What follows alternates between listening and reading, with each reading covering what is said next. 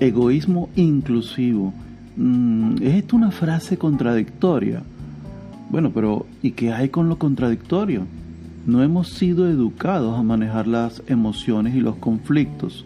Vemos el mundo como si fuera la vida y al verla creemos que no solo conocemos la vida, sino que la podemos controlar o modificar.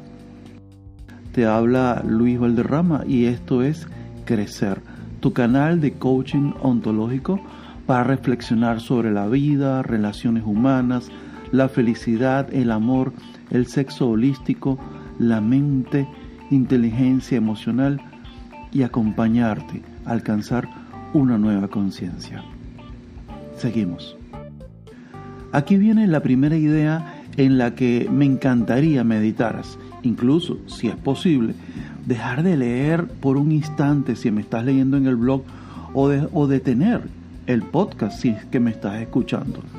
La vida la experimentamos por medio de nuestros cinco sentidos y por lo tanto es imposible que experimentemos la vida o sepamos de ella fuera de nosotros. Es decir, una vez que la captamos por medio de estos radares, vamos a llamarlo así, o filtros, que llamamos cinco sentidos, todas las sensaciones o percepciones como bello o feo, frío o caliente, grande o pequeño, bueno o malo, lo estaremos experimentando única y exclusivamente dentro nuestro. ¿Ok? Piénsalo un momento. Vemos, sentimos, olemos las cosas dentro de nosotros. Por lo tanto, mi percepción no es igual a la tuya y la tuya no es la misma de la de tu vecino. Porque una vez que lo hayamos percibido, sea un atardecer, un problema, un bocado de comida, nuestro cerebro particularmente hará un análisis de ellos y en menos de un segundo sabremos lo que vimos, olimos o sentimos. Nuestras historias, los aprendizajes que hemos acumulado nos han enseñado que el chocolate sabe a chocolate y que el atardecer consiste en el momento en cuando el sol se oculta por la rotación de la Tierra. Quizás hasta aquí estés de acuerdo conmigo si lo meditas. Ahora bien, aunque la experiencia sea individual y esto nos haga sentir y parecer únicos, la verdad es que hemos dado tanta rienda suelta a ello que creemos que así como percibimos la vida, es la vida. Es decir, no damos cabida a que solo es una percepción y además una interpretación de lo que pasa afuera nuestro y que en realidad lo que consideramos vida es solo una interpretación de nuestros sentidos y más concretamente de nuestra mente. Es como si pudiéramos hablar de la vida y solamente percibimos el 1% y el 99% restante no lo percibimos. Entonces, ¿cómo podemos hablar de cómo es la vida o cómo son las cosas que pasan fuera de nosotros con solamente percibir un 1%. Nos apoderamos tanto del concepto de lo individual que no nos permitimos ver la vida de una manera diferente, sino la nuestra. Quizás digas aquí, pero si la percibo así, de tal o cual manera, entonces, ¿de qué otra manera puedo ver la vida u opinar sobre ella? Claro, ciertamente, tienes la mitad de la ecuación resuelta, por lo que la otra mitad está fuera de ti. Ahí es donde voy con el título de esta reflexión, egoísmo inclusivo. Pretendemos ser seres superiores al leer o conocer por otros que somos la más elevada especie en la cadena evolutiva en el planeta Tierra. Quizás nos lo hemos creído tanto que no damos espacio a nuevos conocimientos. Creo que lo que nos hace grandes son las dudas que tenemos en lugar del conocimiento, pues si me has seguido hasta aquí, solo conocemos las cosas, personas, circunstancias, el mundo basado en nuestros sentidos. Pregunto, ¿eso es todo? ¿Hasta dónde debo confiarme en que eso será suficiente para saber lo que hay a mi alrededor o para saber más de mí incluso. Quizás conozca más de mí al saber que no sé en lugar de saber que sé. Y con ello yo me esté limitando y no ver la motita de polvo que soy en esta inmensidad de universo en donde me encuentro. Si pudiéramos ver los conflictos como las consecuencias de pensar de tal manera, entonces podríamos entender que somos los principales responsables de que nos pasen cosas o vivamos situaciones debido a hacer divisiones, separaciones o dualidades en donde no las hay. Las situaciones que vivimos son solo la manera en que las experimentamos. La vida no es lo que está afuera, sino lo que está dentro. Desde este punto de vista, la ira, la rabia, el rencor, la felicidad, la alegría son sensaciones o emociones o respuesta de nuestro cerebro o somatización del cuerpo a causa de las historias que nos han construido a nosotros mismos, pero no son indicativos de que la vida sea de tal o cual manera. Somos responsables de todo lo que pensamos, sentimos y de nuestros actos.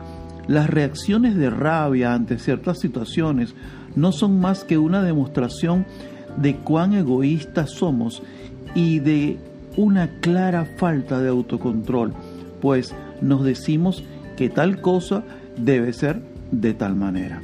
Oigan, he vivido de cerca esto, en mí y en otros, y mi experiencia me ha llevado a pensar así sobre aquello que llamamos vida.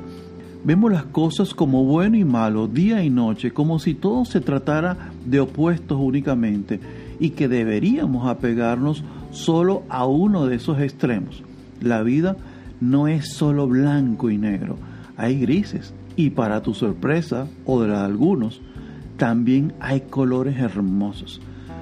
Nuestra percepción no nos deja ver las situaciones como son, solo las interpretamos y concluimos. Dentro, dentro de ese egoísmo o exclusividad en donde lo que vivimos me involucra a mí, evidentemente, y por lo tanto no conozco otra forma de ser, pensar o sentir, debemos dar espacio y oportunidad de la inclusión. El ego es solo y exclusivamente una herramienta de supervivencia.